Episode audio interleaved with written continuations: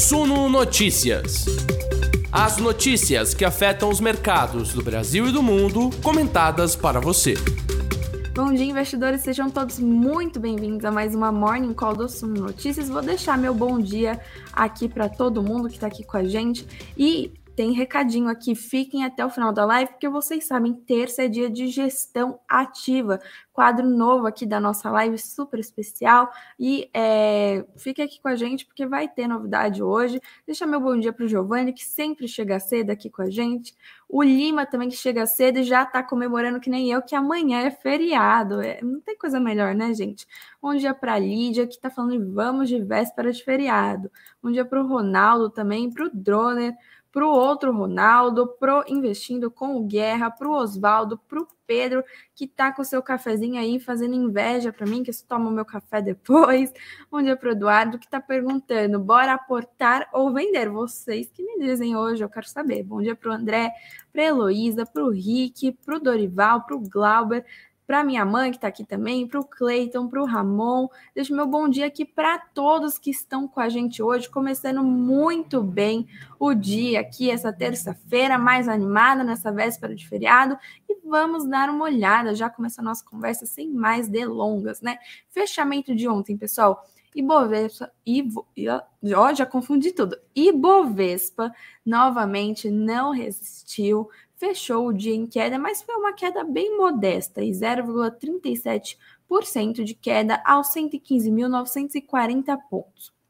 O dólar caiu também 0,42% aos R$ 5,19 e o IFIX, que é o índice dos fundos imobiliários, caiu levemente também 0,14% aos 2.998 pontos. Hoje a gente dá uma olhada para o exterior primeiro, bolsas internacionais estendendo suas perdas de ontem, né? Amanhã está sendo marcada por aversão ao risco, com um cenário cheio de instabilidades. Tem guerra na Ucrânia acontecendo e piorando, né? Ou seja, o conflito vai escalando, não há uma previsão de que ele esteja perto de acabar, isso vai pressionando todos além dos conflitos geopolíticos, os conflitos econômicos estão no radar também, com preços pressionados, energia super pressionada na Europa, fornecimento de energia pela Rússia interrompido, tudo isso fica no radar do mercado também, possibilidade de recessão e a alta da inflação também ficam no radar do mercado nesta terça-feira, né? Os investidores aguardam dados do PPI, que é o índice de preços ao produtor, inflação ao produtor lá dos Estados Unidos, que será divulgado amanhã no nosso feriado aqui, e o índice de preços ao consumidor, o CPI, que será divulgado na quinta-feira também nos Estados Unidos, além da ata da última reunião de política monetária lá do Federal Reserve, o Banco Central dos Estados Unidos, que será divulgada amanhã também. Então, quinta cedinho, a gente vai dar uma olhada aí todas essas falas do Banco Central dos Estados Unidos sobre sua postura em relação à política monetária, aos próximos passos e o que o investidor aí pode aguardar. No Brasil, o mercado local deve se ajustar ao clima no exterior novamente, pode ser contaminada aí por essa aversão ao risco e também é véspera de feriado, talvez haja menor liquidez nos mercados, né? O IPCA, a inflação oficial do país aqui para setembro, se vier de acordo com as expectativas ou é, se houver uma maior deflação, né, é, pode é, acabar amenizando aí essas perdas, a gente pode ver um dia um pouco mais positivo, né? Também vemos queda de mais de 2% no petróleo, então as ações da Petrobras e das demais petrolíferas ficam no radar do investidor hoje, que claro, podem acabar sofrendo. Vou colocar aqui os dados do IPCA para a gente dar uma olhadinha já. IPCA caiu 0,29% em setembro, terceiro mês seguido de deflação. Vamos dar uma lida juntos aqui.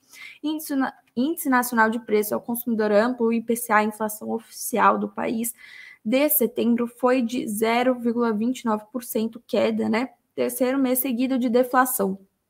A queda foi menos intensa do que as registradas em julho, né, de 0,68% e de agosto de 0,36%. E no ano, a inflação acumulada é de 4,09%, nos últimos 12 meses de 7,17%, dados divulgados hoje pelo IBGE. Grupo de transportes exerceu maior impacto negativo sobre o índice geral, contribuindo com 0,41 ponto percentual, e este é o terceiro mês consecutivo de queda nos transportes, muito por conta de, vocês já sabem, os combustíveis e principalmente a gasolina têm um peso muito grande dentro do IPCA. Em julho, o efeito foi maior por conta da fixação da alíquota máxima de ICMS, né? Aquela medida do governo de desonerar os impostos, colocar o teto ali de 17%. Mas, além disso, temos observado reduções no preço médio do combustível vendido para as distribuidoras, que tem contribuído para a continuidade da queda dos preços, explica o gerente da pesquisa, o Pedro Kislanov. Em setembro, com a queda de 8,33%, a gasolina exerceu o impacto negativo mais intenso no índice. Os outros três combustíveis pesquisados também tiveram queda nos preços: o etanol, o óleo diesel e o gás veicular. O etanol, mesmo tendo um preço livre, acaba acompanhando a gasolina, pois é um produto substituto, acrescentou aí o Pedro Kislanov. No grupo, houve ainda um recuo nos preços das motocicletas, dos automóveis novos e usados, que haviam subido em agosto, né? Já o grupo de alimentação e bebidas passou de alta de 0,24% em agosto para queda de 0,51% em setembro, puxado pela alimentação no domicílio, né? O gerente do IPCA destaca que o produto que mais impactou nesse resultado foi o leite longa-vida, que contribuiu com menos 0,15 ponto percentual no resultado do mês, né? Quero dar uma olhadinha também em serviços, o que estão falando de serviços, que tinha uma expectativa aí, né? Vamos ver. Alta do grupo de despesas pessoais foi puxada pelo aumento dos serviços bancários. Além disso, serviços ligados ao turismo, como hospedagem, pacote turístico, também subiram. Essas altas também são explicadas por esse contexto de retomada dos serviços após a pandemia. É isso que nós temos sobre os serviços subindo novamente, assim como vestuário, com, claro, destaque para as roupas femininas, eu bem sei. Enquanto vários produtos tiveram uma alta de preço significativa na pandemia, o vestuário não. Então, também tem uma base de comparação mais baixa. A gente caiu com a divulgação do IPCA de setembro, terceiro mês de deflação, inflação caindo aqui no Brasil, ajudando aí o Banco Central a é, retomar sua meta de inflação. Tudo isso fica no nosso radar. Vamos ver como o mercado vai responder à divulgação desse dado aí nesta terça-feira. Também vou falar agora do internacional. G7 vai fazer uma reunião hoje para falar aí sobre os conflitos na Ucrânia que tem escalado fortemente nos últimos dias, né? A gente não ouvia tanto assim de guerra na Ucrânia, já fazia uns dias com essa proporção. Mas houve ali o bombardeio em Kiev, que é a capital da Ucrânia, depois de um bombardeio no sábado naquela ponte da Crimeia, né, que é o, é o principal caminho para os suprimentos russos, né, das tropas russas. Crimeia é um território ucraniano anexado pela Rússia em 2014. Bom, os líderes dos países que compõem o G7, né, o grupo dos sete países mais ricos do mundo, farão uma reunião emergencial hoje, falando sobre os ataques com os mísseis russos que atingiram Kiev, a capital da Ucrânia. O presidente ucraniano Volodymyr Zelensky também vai participar do encontro videoconferência, claro, e além dele estarão presentes os chefes do Canadá, da França, Alemanha, Itália, Japão, Reino Unido e Estados Unidos. A Rússia, lembrando, já chegou a fazer parte do G7, que uma vez foi G8, mas é, foi suspensa após anexar justamente a Crimeia ilegalmente em 2014. Hoje, o presidente russo Vladimir Putin também vai se reunir com o chefe da agência nuclear da Organização das Nações Unidas, né, da ONU, o Rafael Grossi, e com os chefes dos Emirados Árabes, né? É, esse bombardeio de Kiev fica no radar, inclusive já tem mais é, sinais de que possa haver um novo ataque nesta é, terça-feira, né? É, desde o início da guerra, há diversas sirenes que indicam quando há possibilidade de ataques para as pessoas se refugiarem, tomarem é, abrigo aí, não correrem riscos, e essas sirenes estão tocando aí desde ontem. É, hoje também tocando novamente na Ucrânia, indicando a possibilidade de novos ataques nesta terça-feira. O presidente ucraniano Volodymyr Zelensky disse que a Ucrânia não será intimidada por, por esses ataques que atingiram várias regiões, não só Kiev, mas demais cidades também da Ucrânia, incluindo né, a capital, e que as forças ucranianas vão tomar o campo de, de batalha de uma forma muito mais dolorosa para a Rússia como resultado. Alguns analistas dizem também que esses ataques russos são uma forma do presidente Vladimir Putin mostrar isso, a raiva, porque a Ucrânia tem avançado na guerra, né? A Ucrânia é um país muito menor que julgavam aí que perderia rapidinho por conta do tamanho da Rússia, né, das forças russas, a Ucrânia desde o começo da guerra tem avançado fortemente e nos últimos meses quase aí já estavam falando: será que a Ucrânia vai vencer a guerra? Está chegando ao fim. A Rússia não quer aceitar. É, o presidente Vladimir Putin está muito bravo com isso e aí vem atacando aí.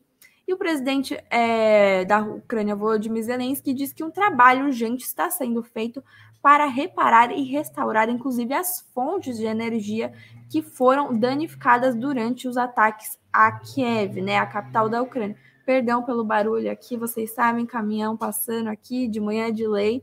Bom, a gente fica com esse noticiário no radar, a gente fica de olho na reunião do G7 hoje, que, claro, é, vai impactando os mercados, a preocupação é grande, porque guerra não quer dizer apenas só sobre guerra, né? Há todas as outras consequências que, inclusive, podem encostar aqui no Brasil.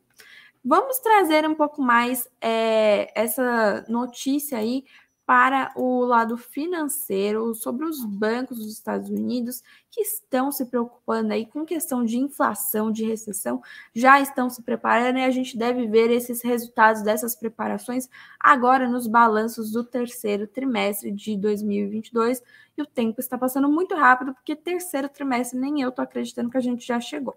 Bancos dos Estados Unidos se preparam para perda com crédito, matéria do valor econômico aí, que diz que os maiores bancos norte-americanos mostrarão suas preocupações com a economia dos Estados Unidos nos balanços do terceiro trimestre.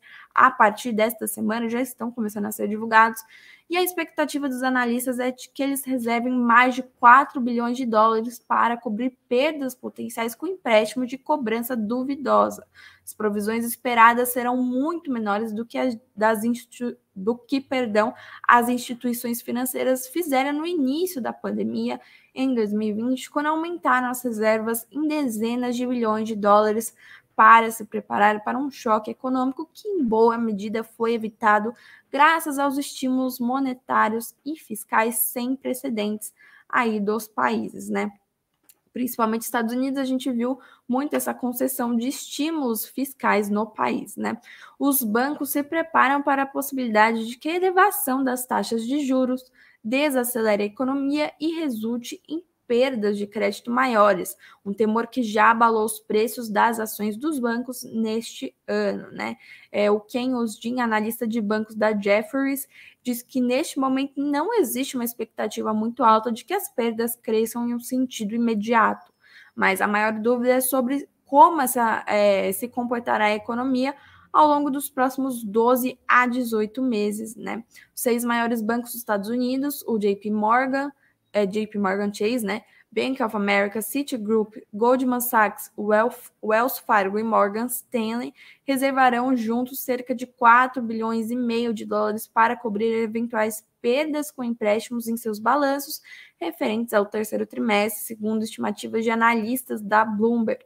Esse será o terceiro trimestre consecutivo em que os bancos vão aumentar a provisão para perdas com empréstimos. Investidores também buscarão averiguar se os bancos registraram perdas com empréstimos para aquisições alavancadas que se comprometeram a financiar, mas ainda não conseguiram vender a terceiros, né? Expectativa é de que as receitas do JP Morgan, do Bank of America, o Citi e o Wells Fargo no terceiro trimestre aumentem em cerca de 4% em relação ao ano anterior, por se beneficiarem justamente de uma receita líquida de juros maiores, né?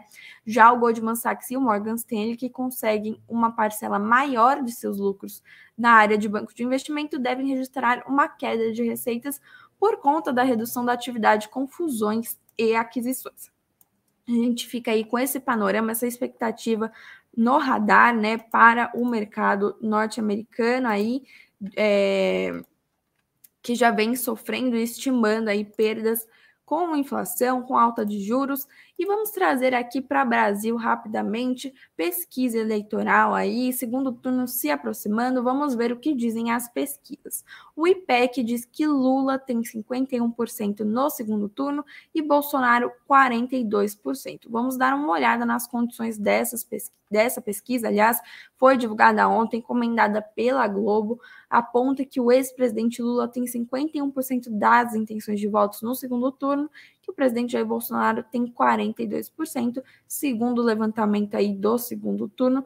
Entrevistas feitas entre sábado e segunda-feira, margem de erro de dois pontos percentuais para cima ou para baixo, e de acordo com o IPEC, o cenário de segundo turno continua estável. Se a eleição fosse hoje, Lula teria 55% dos votos válidos e Bolsonaro 45%. Essa é uma pesquisa de intenção de voto, é estimulada, ou seja, a pessoa vai e pergunta: você votaria em Lula ou Bolsonaro? E aí as pessoas respondem, né? Aqui 51% para o ex-presidente Lula das intenções de voto, 42% para o presidente Jair Bolsonaro, 5% dos votos são brancos e nulos e 2% não sabe ou não respondeu. Também é, votos válidos, né, não leva em conta brancos, nulos, etc. Levantamento apontou que Lula tem 55% e Bolsonaro 45%. Para calcular os votos válidos, são excluídos os brancos e nulos de eleitores indecisos. O procedimento é o mesmo utilizado pela Justiça Eleitoral para divulgar o resultado oficial da eleição. Nesse caso aqui, pesquisa estimulada também, que diziam os nomes dos candidatos, excluindo votos brancos, nulos, indecisos. É, Ex-presidente Lula se encontra à frente das intenções de votos da pesquisa IPEC. Presidente Jair Bolsonaro vem em seguida com 45% das intenções. Na sondagem espontânea, que não se diz é, os nomes dos candidatos, as pessoas falam assim da cabeça. Lula aparece com 49% e Bolsonaro com 42%. Brancos e nulos somaram 5% e 4% dos entrevistados perdão, disseram que não sabem ou preferem não opinar. A gente fica com a pesquisa aí. Vamos aproveitar já falar de empresas, mas antes quero dar uma olhadinha é, nos comentários de vocês. Deixa eu ver. Silvio dizendo que margem de erro do IPEC tem que ser de 15%. Daniel, bom dia para você aqui. Bora para mais um dia. Bom dia para a Luísa também, para o Sérgio, para o Leonardo, Terçou. Bom dia para o Rafael, para o Francisco, para o Ronaldo. Deixa eu ver. O Vitor dizendo que o feriado no meio da semana anima. É isso mesmo. Segunda, sexta, domingo, segunda, sexta, final de semana é um feriadinho sempre cai bem aqui para mim, na minha opinião. Bom, vamos falar das pesquisas aqui, que logo mais tem gestão ativa aqui para a gente dar uma olhadinha. Pesquisas não, empresas. Eu falei pesquisas, eu acho, mas vamos falar das empresas. O que vocês mais querem saber aqui? Petrobras, preço do gás natural terá queda de 5%. Né? Petrobras divulgou ontem que vai reduzir o preço do gás natural em 5% para seus clientes a partir de 1 de novembro, referente ao trimestre de agosto a outubro. Os novos preços seguirão vigentes até 31 de janeiro de 2023, conforme estabelecido nos contratos firmados. Né? Durante o período de agosto, setembro e outubro, o petróleo teve queda de 11,5% e o câmbio teve depreciação de 6,5%. Isto é, a quantia em reais para se converter em um dólar aumentou 6,5%. Notícia boa aqui da Petrobras, boa ou não, não sei vocês que me falam. Metalúrgica Gerdau também pode aumentar dividendos em 2023 e 2024, diz o Bank of America, que tem recomendação de compra da metalúrgica Gerdau com preço-alvo de R$ 16. A Gerdau e a metalúrgica Gerdau têm 36 33% perdão, por cento de participação na empresa. Está idealmente posicionada para alavancar os crescentes investimentos é, infra, infraestrutura nos Estados Unidos e no Brasil, disseram os analistas do Bank of America, que vê um, um dividend yield médio de 9% em 2023 e 2024 para a metalúrgica Gerdau, com sua posição de caixa líquido que deve ser girado até o primeiro semestre de 2023 e abrir espaço para aumentar esses retornos em proventos. Os analistas do banco afirmam que a companhia pode reforçar os lucros aqui nas operações no Brasil, qualquer que seja o resultado das eleições. Boa notícia para quem investe na metalúrgica Gerdau ou na própria Gerdau. Comenta aqui se você investe. E, bom, eu dei uma olhadinha já nos comentários de vocês. Eu quero ver mais discussões aqui para eu conseguir ler mais. Vocês estão muito quietos hoje. Eu estou vendo que tem algumas pessoas faltando aqui também. Então vamos lá, comentem aí. Inclusive, agora tem nosso quadro super especial, o Gestão Ativa. Eu vou convidar aqui nosso repórter Eduardo Vargas para é, liderar aqui. Vou passar o bastão para o Edu. Edu, seja muito bem-vindo. Um ótimo dia para você. Vou saindo aqui. A Morning Call é sua por hora. Obrigado, Bia. Bom dia para você, bom dia para todo mundo que está acompanhando a live aí do Morning Call no chat, para todo mundo que estava a par aí do, das notícias corporativas, de todas as informações que a Bia passou.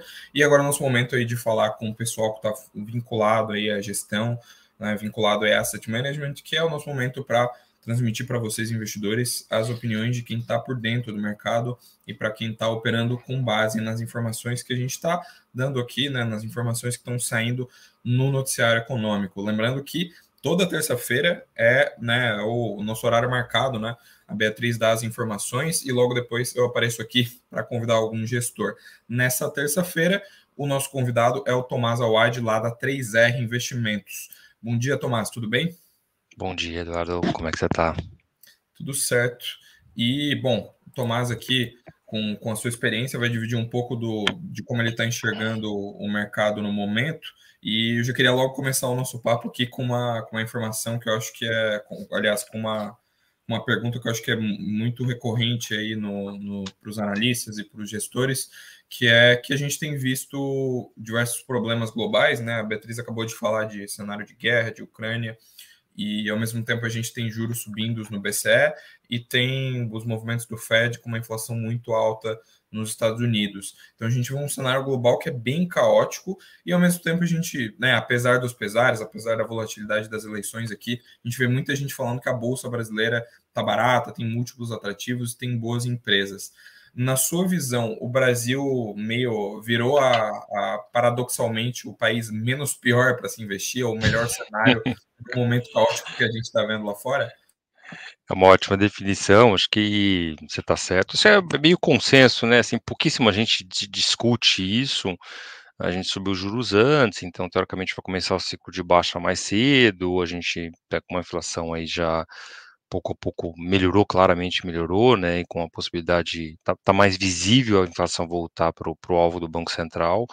Então, a grosso modo, a gente concorda, assim, por que, que eu falo a grosso modo? A gente, a, apesar de estar tá melhor, o Brasil, na nossa leitura aqui, a gente tem uma leitura provavelmente um pouquinho diferente da média do mercado, eu diria que, maneira de dizer, a gente está mal parado, né, o nível de dívida no Brasil também é muito alto, dívida, dívida pública altíssimo, Uh, e um, um, tecido social muito desgastado, né? um nível de, de, de, pobreza muito alto, que empurra o político a querer tomar decisões ruins. Né? O, o mais importante para a gente é esse, é você está sempre empurrando o político para tomar decisões ruins, a gente viu esse ano, é um ano eleitoral, acho que não dá para a gente também querer aqui ser mais realista que o rei, né? que, que o governo que está sentado lá não tente se reeleger, todos fizeram isso, não é só esse aí, né? então a gente tem que ser, tem que ser justo aí, todos os governos fizeram algum tipo de movimento, o Fernando Henrique, Lula, Dilma, não, não teve ninguém que não fez, é, mas eu acho que sim, nós temos uma questão, todo mundo também fala fiscal, eu acho que nós aqui na 3R só temos uma, uma visão sempre um pouco mais cautelosa e um pouco mais cética. Tem uma crença de que qualquer que seja o resultado, nós vamos voltar para o trilho do lado fiscal. E a gente viu com um pouquinho mais de cautela. Acho que o, o candidato à reeleição tem uma agenda um pouquinho mais clara, acho que também todo mundo concorda com isso, do lado fiscal, com todos os defeitos de implementação ao longo dos quatro anos, mas ele tem sim. O candidato alternativo já não tem uma clareza lá, então é, é, é e de novo acho que é, as pessoas veem a simbologia, não, tem um vice que que é o Alckmin, né, que isso aqui é um sinal de que ele quer vir para o centro. A gente tem aqui, de novo, acho que o mercado quer sonhar, quer ver uma coisa que, que, vai acontecer, ou quer sonhar que vai acontecer, mas você não tem sinais tão claros. A, a figura do Alckmin, sim, é uma figura que, teoricamente, do lado fiscal, ele foi um governador responsável fiscalmente, é verdade, mas também, historicamente, no Brasil, o vice ele vira uma, um objeto de decoração muito rápido, né? A gente também já viu isso muito no passado. Então, para não fugir muito, tá mais barato? Parece sim mais barato. É, é, importante olhar, quando a gente olha o múltiplo de bolsa, esse mais barato está muito concentrado em alguns setores, acho que pouca gente fala disso, né? Você tem o setor bancário, você tem siderurgia, você tem alguns setores de commodities e bancário muito barato, não quer dizer que a bolsa inteira está barata, a gente não concorda com isso, mas de maneira geral ela parece sim mais barata. E, e, a gente acha assim que, que, se o fiscal não estiver bem ancorado, esse, esse mais barato pode não ser tão mais barato assim, tá? Então, é, nós concordamos com essa visão de maneira geral, mas com uma visão só um pouco mais cautelosa e não temos convicção de que um governo do Lula vai ser responsável fiscalmente. Acho que ele não vai chegar no primeiro dia, é, ah não, não vamos pagar a dívida, não, aqueles, aqueles arroubos que a gente, aquele tipo de preocupação que a gente tinha no passado, acho que não vão acontecer, mas ele pode pouco a pouco tomar decisões ruins que levam a gente para um caminho ruim sim, ele pode fazer isto, então a gente tem só uma visão um pouquinho mais cautelosa em relação a tudo que a gente vê aí de Brasil.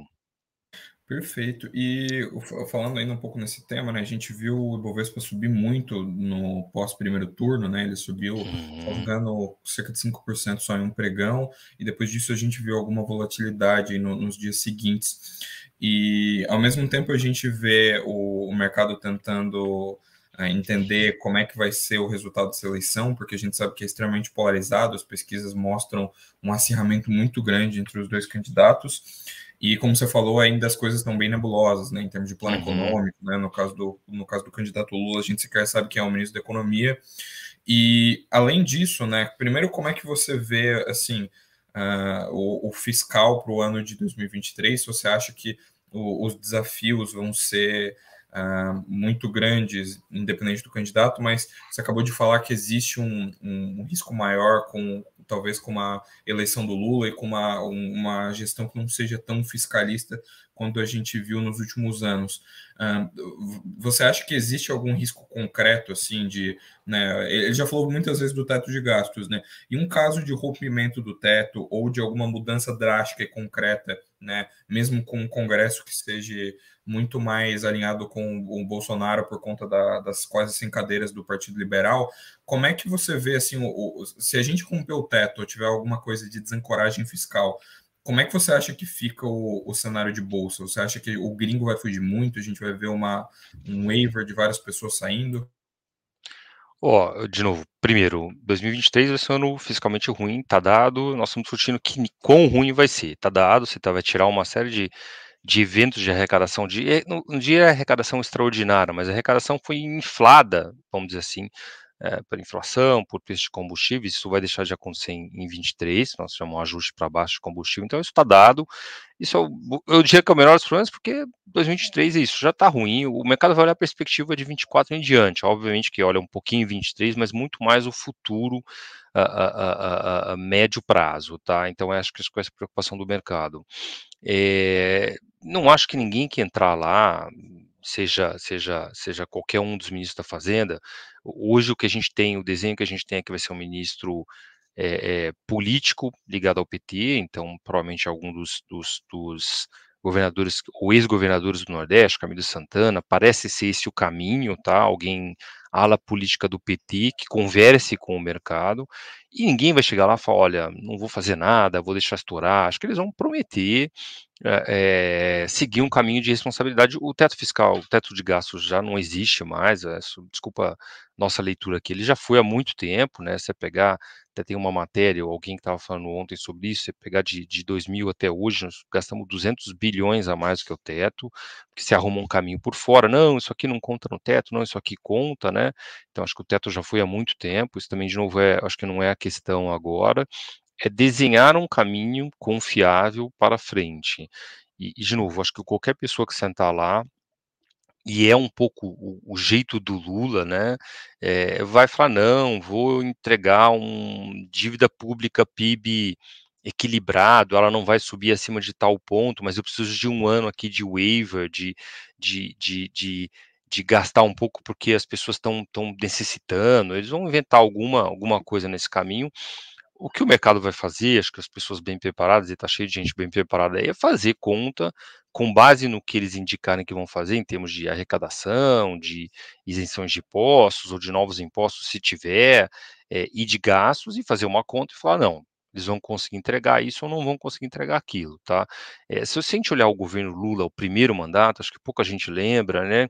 É, o, o, Lula, quando entrou em 2003, né, janeiro de 2003, o Lula era um Lula com muito medo de errar, muito medo de errar. Ele tinha tentado se eleger por quatro anos, por quatro, desculpa, quatro é, eleições, é, e ele tinha muito medo de errar. Quando ele entrou, o Brasil já tinha um superávit primário. Se olhar o último ano do Fernando Henrique, era um ano de superávit primário.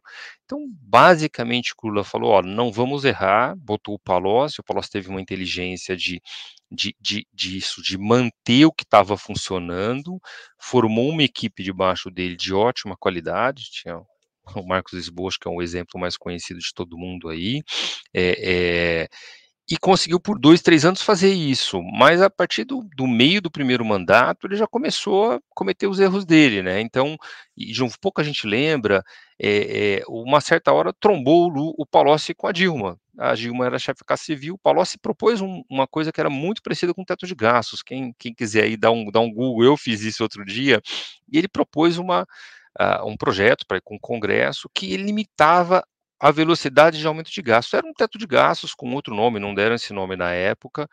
E o que, que aconteceu? Foram lá conversar com Lula, com quem convencia, trombou Palocci e Dilma, quem que o, o Lula escolheu? Escolheu o caminho da Dilma, que era um caminho de não ter essa lei, de não ter essa limitação de gastos, tá? Então, é, é, eu acho, de novo, que o Lula vai chegar lá, vai indicar uma pessoa com traquejo um político com algum traquejo para falar com o mercado, e eles vão desenhar alguma coisa do lado fiscal e vão dizer, ó, nós vamos conseguir manter a dívida equilibrada, ele vai fazer isso.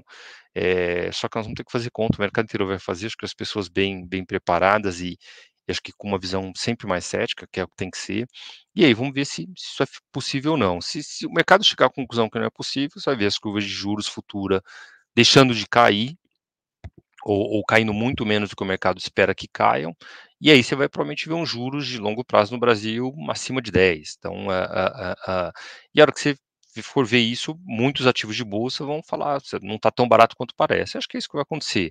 É, vai ter coisa que vai estar tá barata mesmo assim, tá? Acho que a gente não tem dúvida que tem coisa que está barata, provavelmente quase que em qualquer cenário, nunca em nenhum cenário, mas tem muita coisa que o mercado tem expectativa, fala, isso aqui está muito atrativo, não, o varejo está super barato, e que nesse cenário vão se mostrar menos atrativos. É isso que, que vai acontecer. Perfeito. E aproveitando o gancho aí da sua pergunta, uma das que eu tinha notado e uma até do que o pessoal está falando aqui no chat vai em linha com isso, né? Hoje na, na casa, no, na 3R, vocês têm vários fundos, né? E uhum. eu dei uma uhum. olhada na. Tava vasculhando ali as cartas, dando uma olhada nas, nos gráficos, né? No track record, e além disso, eu vi o, um pouco dos vieses que vocês têm, né? De cada fundo. E no 3R uhum. Cider, eu vi que vocês têm essa estratégia de alocar em 10 a 15 ações com viés fundamentalista ali de longo prazo né, com, com viés comprado, né, que a gente chama de uhum. Uh, e com, assim, considerando esse viés fundamentalista, né, a gente está num momento de bastante vol e tudo mais. Quais setores vocês estão vendo com mais bons olhos no momento atual, considerando que a gente está num, num cenário bem complicado lá fora, tem, tem todas as questões de juros. Quais, quais são os setores que você vê como mais assimétricos? E aí eu adiciono só uma pergunta aqui que o pessoal fez no chat que é se você acha que existe alguma binariedade de setores, né? Se existe algum setor que ganha mais com o Lula ou com ganha mais com o Bolsonaro, né? Algum setor que eventualmente seja mais favorecido para algum dos dois candidatos. Tá. É, bom, com o Bolsonaro a gente concorda também, é meio concessão de mercado, obviamente que estatal, né? Você vai acreditar no Banco do Brasil na Petro, e acho que a curva de juros fecha mais rápido. E a hora que ela fecha mais rápido, todo ativo que tem uma, uma ligação com curva de juros maior deveria performar melhor. Acho que aí o setor elétrico, a, a parte de shoppings, tudo que é, que é que a gente chama de parece bond, né, que é que o duration do ativo é muito longo, deveria performar mais as concessões de, de rodovia. E acho que vai ter uma parte do mercado que vai comprar varejo também com essa cabeça. A gente no varejo a gente tem uma certa discordância porque a gente vê a maioria dos ativos do varejo ainda caros, o setor eh, a gente não, não gosta tanto de maneira geral, tá? Então acho que esse é o cenário Bolsonaro. O cenário Lula é o cenário mais é, é, compro básico na, na, nossa leitura. É um país que, na nossa leitura, tende a caminhar mais para um nível de pobreza ou de, de, de, crescimento mais baixo, acho que é um país que vai ficar pouco a pouco mais pobre por decisões econômicas erradas, nossa leitura a médio e longo prazo, não tem nenhum desastre, tá? não é que nós vamos ter uma puta crise, não é isso que vai acontecer, mas vamos devagar caminhando para um cenário de, de, de, de, crescimento mais baixo, é isso que vai ser, e de juros mais altos, inflação um pouco mais alta. Então, e aí o que você tem que ter é coisa básica na nossa leitura. Então, o que o americano chama de staples, né? É, varejo de alimentos, vai ter um açaí, medicamentos, ou, ou a parte de, de, de healthcare, que é uma parte bem resiliente, tem a questão de envelhecimento da população, então a gente tem Ipera na carteira, que a gente já tem faz um bom tempo, está ganhando bastante, continua achando um, um ativo muito, muito, muito atrativo. Uh, você vai ter uma Vulcabras também, que faz produtos em, em todos os, os, níveis de renda, ela tem lá desde o Under Armour aqui em cima, o Mizuno no meio, e tem lá o Vulcabras a, a, a, Olímpicos, né, desculpa, aqui embaixo, então a gente gosta, gosta bastante do ativo. Acho que é isso que você tem que ter, e é isso que a gente tem focado. A gente está tá mais preparado, a gente até diminuiu um pouco essa direção porque achou, a gente já diminuiu antes do primeiro turno, que a gente achou que ia ser bem equilibrado, fomos relativamente bem na transição, não fomos, acho que a gente conseguiu passar a semana da eleição bem, é, e, mas a gente acha assim que, por enquanto, parece ser o mais, mais provável um cenário de, de, de, de, Lula ganhar. De novo, a gente não fica aqui tomando grandes apostas políticas, não, a gente não acha que, que tem sentido isso para o nosso cotista. Mas a gente acha sim que parece o mais provável, esse tem que ser um cenário de, de ativos uh, uh, básicos, assim, básicos em termos de consumo, muito resilientes, que não dependam de grandes crescimentos econômicos, de grandes melhoras de renda da população, de grandes quedas de juros.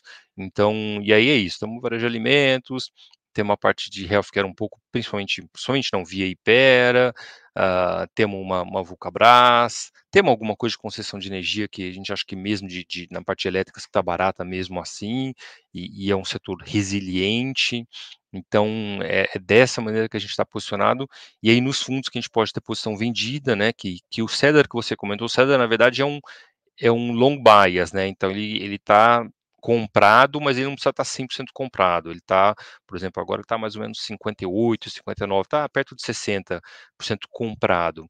Então lá ele tem bastante coisa vendida. Então toda a parte sensível a juros, a parte de e-commerce que a gente continua achando bem cara, a gente continua vendido, a parte de, de incorporadoras, a gente está vendido em alguns papéis específicos. Então, então é assim que a gente está posicionado. Perfeito. E só aqui para finalizar, né, deixando, uh, né, falando um pouco sobre esse, esse tema ainda de, de eleições, que é bem binário. Uh, tem uma frase do Peter Lynch que fala que mais decisões foram tomadas para evitar crises, uh, mais, mais dinheiro foi perdido tentando evitar crises do que nas crises em si, né? Uhum. E a gente vê muita gente mexendo na carteira e indo atrás de do que, que mudar no portfólio no momento de eleições, no momento de voo alto. E queria saber de você, assim, o que, que você diria, digamos, de conselho aí do seu, do seu, de uma maneira resumida, né? O que, o que conselho você, você deixaria para o investidor pessoa física de tomar de decisão no momento que a gente está atualmente? Eu, você quase que respondeu na sua pergunta e eu que a gente concorda, é, não adianta ficar fazendo grandes movimentos abruptos. Aliás, nunca adianta isso. Óbvio que o investidor tem que fazer o, o, básico lá, que eu acho que tem, tem várias pessoas que, que ajudam a fazer, ou pode ele mesmo fazer, é olhar um pouco a idade dele, que nível de renda que ele tem, com qualquer constância da renda e montar uma carteira com base nisso. Ó, minha renda é garantida, eu consigo investir mais a longo prazo, então você bota um pouco mais de risco. Sou, sou novo, tenho 35 anos, 40 anos, 30 anos, 25 anos, consigo pôr um pouco mais de risco. E fazer movimentos suaves ao longo do tempo. A gente vem aqui, de novo, diferente um pouco da média do mercado, né? Antes de Covid, lá o pessoal já muito eufórico com o Brasil, lembro que final de 19 a gente já estava com a cabeça mais cautelosa na 3R. Se olhar nossas cartas lá de trás, a gente tinha uma visão um pouco diferente, porque a gente achava o mundo com muita dívida, um, níveis de desequilíbrio macro muito grandes, né? Muita dívida, é, Estados Unidos com muita dívida, o, o, Trump na época, ninguém lembra, mas dando todo tipo de incentivo para as empresas gerarem lucro, a gente fala, cara, isso aqui não é sustentável. Acho que o mundo tem, tem tido uma tendência de tentar gerar crescimentos de curto prazo, é, é, artificiais, eu acho que é a melhor maneira de definir, e que a conta vem depois, né? E é o que é o que está acontecendo agora. Então a gente já vinha com uma visão mais cautelosa, a gente continua com essa visão. Acho que esse ciclo de ajuste de mundo ele tá, já está chegando no final, mas ele não chegou no final. Você teve muita coisa errada sendo feita pelos bancos centrais, infelizmente, nos últimos cinco, quatro, cinco anos, mas os últimos dois acho que foi mais, mais significativo ainda. Então você está chegando nisso. Então a gente não tem achado que é um, um ambiente bom para tomar risco, nem lá nem cá, tá? Apesar de concordar que aqui está menos pior, mas não era o um movimento. A gente continua achando isso. Acho que o movimento, a hora de aumentar risco, está um pouco à frente. Agora está chegando um pouco mais perto, está um pouco à frente. Talvez aqui, se a gente tiver reeleição, Uh, você tem uma janela um pouquinho melhor, talvez a gente antecipe isso, porque a agenda do lado econômico é mais clara, você vai ter um fiscal melhor, os juros aqui vai cair um pouco mais rápido, então talvez você tenha aqui se o candidato que está que, que tá indo para a reeleição conseguir ganhar, que é, que é, uma possibilidade, essa janela aqui se antecipe. Se não, eu acho que a gente tem que esperar um pouco para frente. Então, mas, mas, concordo com o que você estava implícito na sua pergunta. É, é, é não é pré-eleição, puta, agora está chegando a hora que você vai fazer grandes movimentos. Então, a não ser que você chegou com o portfólio muito errado, chegou com muito risco, muito mal posicionado. Aí, aí até vale a pena você mudar, mas, mas se você já vem com um portfólio equilibrado, uma carteira equilibrada em termos de risco, mantém, e espera, aí sim a gente acha que vai ter uma oportunidade mais clara para risco um pouco mais à frente. Dito isso, desculpa me estender, é, é só para passar uma, fazer um pouco de propaganda, um dos mantras que a gente tem aqui na casa, e se as pessoas olharem nosso site, nossos produtos, é nós temos que estar preparados para ganhar dinheiro em qualquer cenário para o nosso investidor. É, é para isso que ele paga a gente. Então, se você pegar o nosso long only, que é um produto que está comprado, ele está 90% comprado, ele está 20% para cima no ano. O ano passado ele subiu 0,20, que é quase 0 a 0, mas foi um ano horrível para os fundos de ações. Os fundos de ações caíram 15, 20, 25. Então, se a gente tem um mantra aqui muito forte, alguns a gente tem, mas um deles é o investidor paga a gente para reconhecer o cenário, obviamente que, que, é uma tarefa difícil, não quer dizer que a gente vai acertar sempre, a gente sabe disso, mas dentro desse cenário, ganhar dinheiro para ele, e é isso que a gente tenta fazer todo dia aqui. Perfeito, então agradeço aí o Tomás pela, pela disponibilidade, pelo tempo aí de atender a gente e de compartilhar todo o conhecimento de mercado com o nosso público, que a gente sabe que é sempre relevante ouvir os gestores aí que estão no dia a dia do mercado. Quem quiser dar uma olhada aí no, no nos, nos, fundos que a gente discutiu aqui, se você jogar 3R Investimentos lá no Google, o, o ícone é exatamente esse que está estampado aí na camiseta do Tomás, que é uma, uma pequena árvore. Então, Agradecemos aí o, a participação e eu deixo a palavra aqui com a nossa querida Beatriz para ela fechar a live de hoje. Obrigada, Edu. Muito, muito obrigada, Desculpa. Tomás. Portas sempre abertas aqui, por favor, volte. Foi ótima a conversa. Obrigado vocês, estamos aqui à disposição também. Muito obrigado, Beatriz e Eduardo. Obrigada, ótimo dia para vocês. Bom, vamos encerrando aqui a nossa conversa. Hoje eu não deixei enquete, pessoal, porque tem dias que simplesmente não vem nenhuma ideia na cabeça, mas vocês fiquem à vontade para comentar aí tudo o que quiserem. Eu sempre leio os comentários. A gente vai encerrando nossa conversa por aqui, nossa live das 9 horas, nossa morning call. Tô vendo os comentários de vocês, que bom que vocês gostaram. Também gostei muito da conversa. Então continuem lá com a gente no suno.com.br barra notícias Vai sair matéria já já. E claro, o site é atualizado o dia inteiro com as principais notícias para você, investidor. Às 19 horas também o Greg volta com os destaques do dia para você encerrar o dia muito bem. E para o seu feriado, curtir também. Quem é de feriado, bom feriado. Quem vai trabalhar, um ótimo trabalho também. Ótima terça-feira para todos. Bons negócios hoje. Eu vejo vocês na quinta-feira de manhã, 9 horas da manhã.